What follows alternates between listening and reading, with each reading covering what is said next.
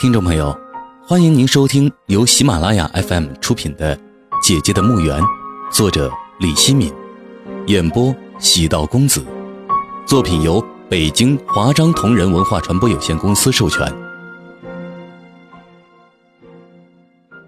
第三十三章，我走到姐姐的遗体旁边，坐在了宋海波身边。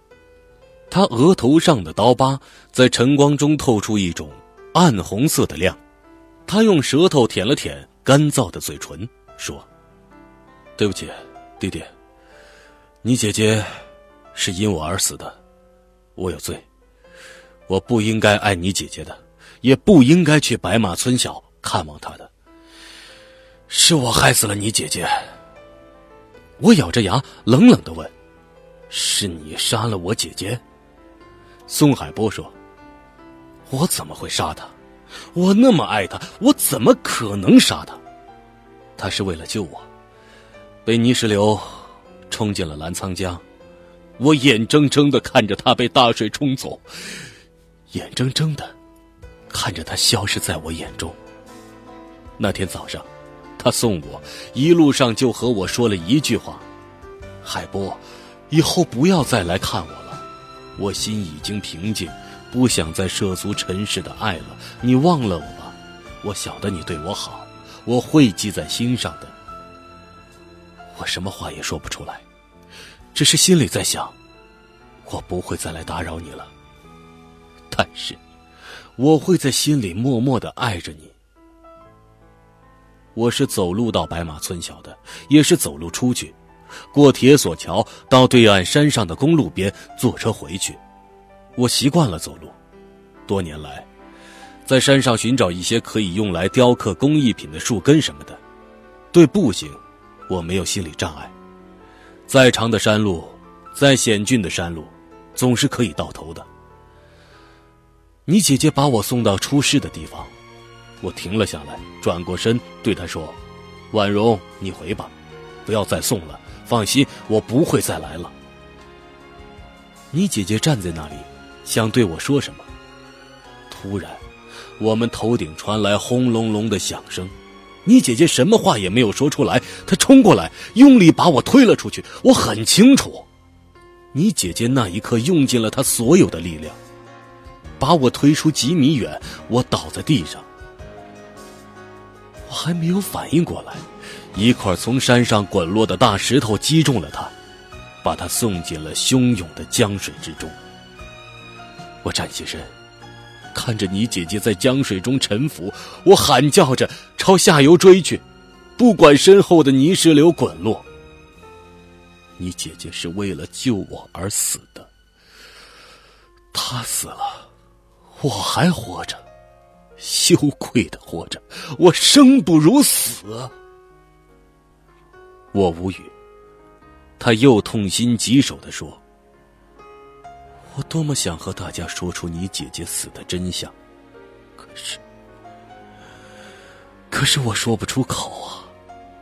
我应该为他而死的，不应该让他为我而死。我现在才知道，世人鄙视我是有道理的。我就是个懦夫，是个窝囊废，我不配为人。你姐姐死后。”我也和校长组织的人去寻找过你姐姐，可是没有找到。那时我就带好了白布，如果找到你姐姐的遗体，我要用纯洁的白麻布将她包裹，不让她的身体染上尘土。我知道，你们来寻找姐姐，就跟在了你们身后，一直躲躲藏藏，怕被你们发现。我说。你为什么要怕？我心里明白，狐狸瞧不起我，他还怀疑是我杀了你姐姐，我怕他赶我走。我长长的叹了口气，远处的树林里传来了清脆的鸟鸣声，就像家乡唐镇的早晨，也会有清脆的鸟鸣声传来。鸟鸣声是不是企图唤醒姐姐？姐姐听到清脆的鸟鸣声了吗？我相信，她听到了，至少她的灵魂听到了，我同样相信，她也听到了我内心的呼唤，呼唤她醒来。可是，可是姐姐再也不会醒来了。无论这个世界变得更好还是更坏，姐姐都不会再醒来了。我想，姐姐，你生在这污浊的尘世，历尽千辛万苦，也许死亡是你最好的归宿。你可以在另外一个世界里和爸爸妈妈相聚，并且在那里等着我们的到来。我还想，在另外一个世界里。爸爸不会再厌恶你，不会再伤害你。原本，你们应该是相亲相爱的。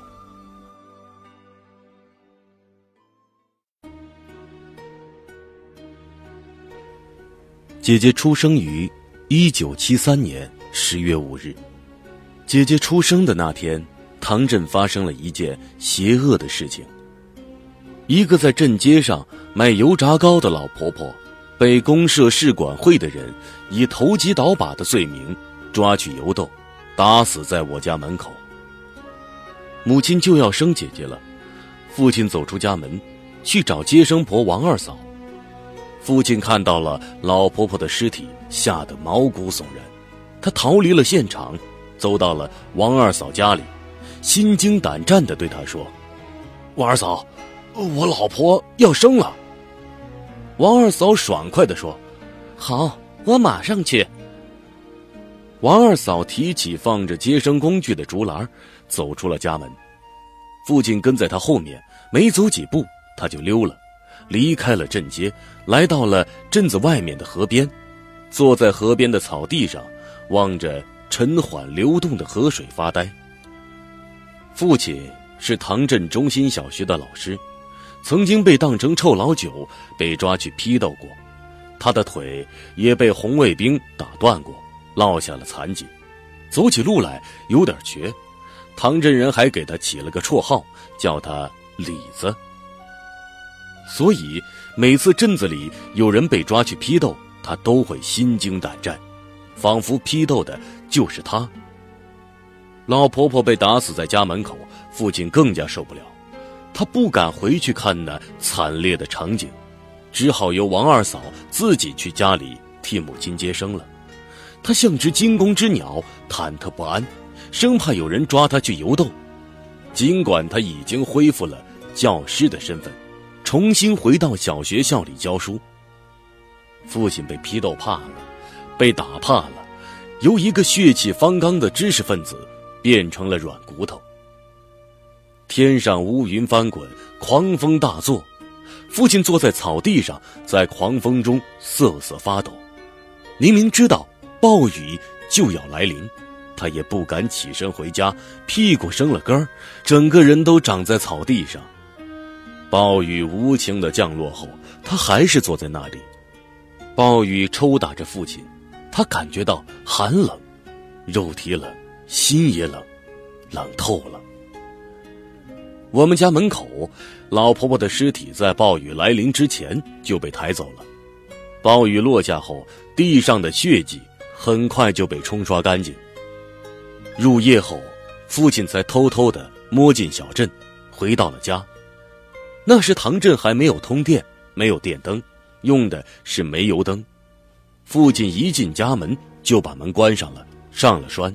他不是害怕老婆婆的鬼魂。而是害怕如狼似虎的人抓他去批斗。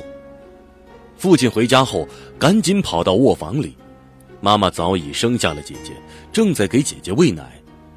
妈妈是个温婉善良的女人，她对父亲说：“你跑哪里去了？王二嫂找你半天都没找到你。你明天呢，把接生费给人家送过去啊。男孩还是女孩啊？女孩。”父亲嘴角抽搐了一下，说：“呃，男孩女孩都一样，都一样。你过来看看，这女仔长得还蛮好看的。”父亲没有去看姐姐，他默默的出了卧房门弄饭去了。也许是老婆婆的死让父亲受了惊吓，他总觉得姐姐的出生是不祥之兆。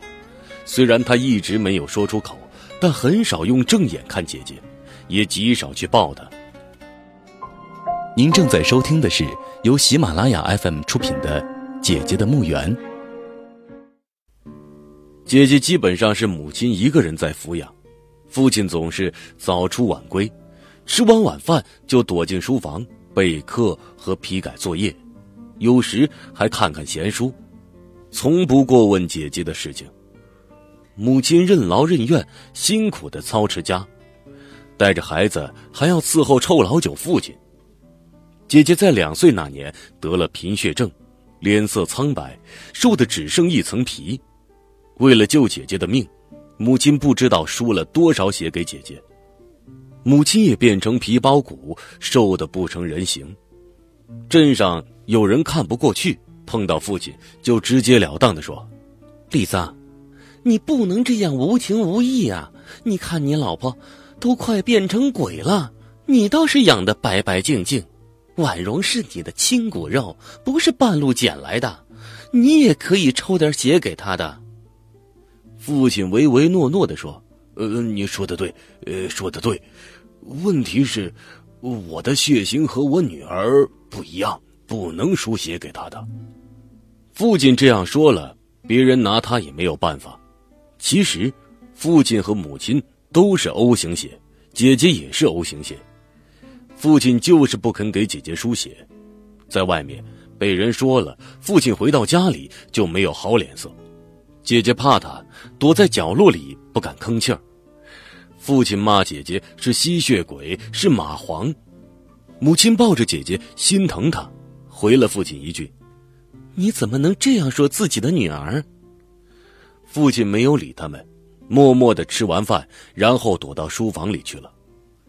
父亲无论是在小镇上，还是在小学校里，为人都十分低调，与世无争，见谁都哈头点腰、老实巴交的样子，连他的学生都可以当他的面叫他李子，他也不会发火，更不会给他们脸色，还面带笑容。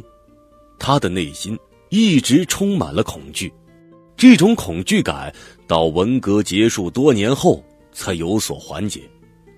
在唐镇。父亲最怕一个人，那就是石匠上官山炮。父亲要是远远的看到上官山炮，就会两腿发软，赶紧绕道走；要是和上官山炮狭路相逢，父亲就会低下头站在一边让他过去；要是碰到上官山炮不高兴，瞪他一眼，父亲就会浑身哆嗦。父亲害怕上官山炮是有缘由的，上官山炮。就是当年打断他腿的红卫兵。父亲在外面装孙子，回到家他就是皇上，衣来伸手，饭来张口，还动辄发脾气，朝母亲和姐姐大吼大叫。姐姐曾经说过，只要听到父亲吼叫，他就会有种大难临头的感觉。他从来不敢和父亲对视，他甚至不清楚父亲的眼睛长成什么样子。有一次，父亲让母亲把饭菜端到书房去吃，母亲让姐姐也端一盘菜。父亲嫌母亲动作慢了，冲母亲大吼大叫，姐姐吓得一哆嗦，手中的盘子掉落在地上碎了。父亲见状，把姐姐拎过去就是一顿打，把姐姐的小屁股都打肿了。母亲伤心极了，整个晚上都替姐姐揉着屁股。姐姐在母亲的柔情下睡去，眼角还有泪水。姐姐就是哭也不敢大声哭出来，只能咬着牙默默的流泪。姐姐就是在这样的情景中成长，要是没有母亲，她也许在两岁那年就死掉了。父亲在家里当皇上的日子，在母亲死后就结束了。姐姐五岁那年，母亲怀上了我。母亲在这个家是奴隶，就是怀孕了也不得闲，要料理繁重的家务，还要下地干活。那时文革已经结束了，教师的地位有了很大的提高，学生也不敢当面叫他李子了。父亲有点小得意，在外头不怎么张扬，回到家里就更加作威作福，非但不帮母亲做事情，还变本加厉的使唤母亲和姐姐。炒的菜咸了或者淡了，他都要发火，母亲只好重炒。母亲经常在厨房里边烧饭，边对坐在灶堂前烧火的姐姐说：“哎，我要是死了，你爸该怎么办呢？没有人会像我这样对他好的了。我死了，你也不好办，会苦死的。他原来是个多好的人呢，就是那几年被批斗坏了，我好担心呢。我要是死了，你们该怎么办呢？”这个家会不会就散了？姐姐说：“妈妈，你不会死的，我不要你死。你要死的话，一定要带上我，我和你一起去死。”妈妈抹了抹眼睛，她眼睛里有泪。她说：“生死都有命，我也不晓得什么时候会死。要是我真的死了，你要好好活着，记住妈妈一句话。”一定不要恨你爸，好好待他。他这一辈子也不容易。姐姐没有说话，脸被灶堂里的火烘得通红，目光凄迷。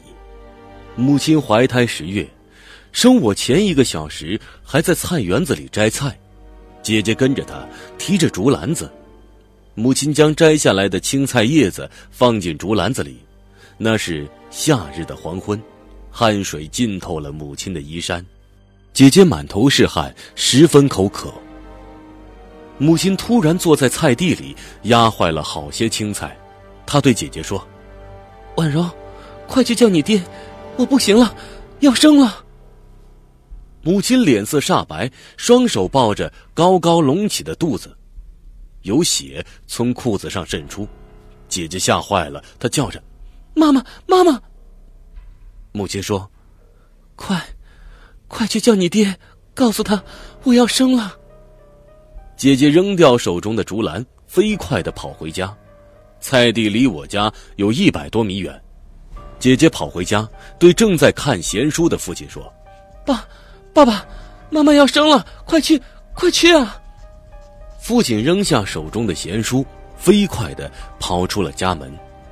父亲带着接生婆王二嫂来到了菜地，他们赶到时，母亲已经奄奄一息了，血浸透了她的衣裤，浸透了她身下的青菜以及泥土。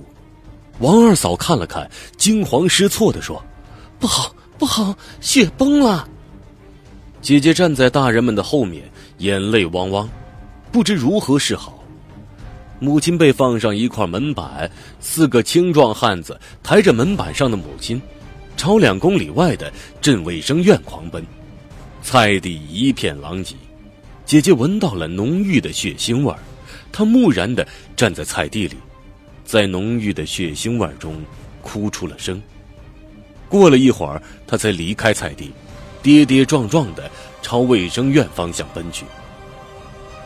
姐姐赶到卫生院时。母亲死了，我还没有生下来，母亲就死了。医生剖开母亲的肚子，取出了我，发现我还活着，而且是个男孩。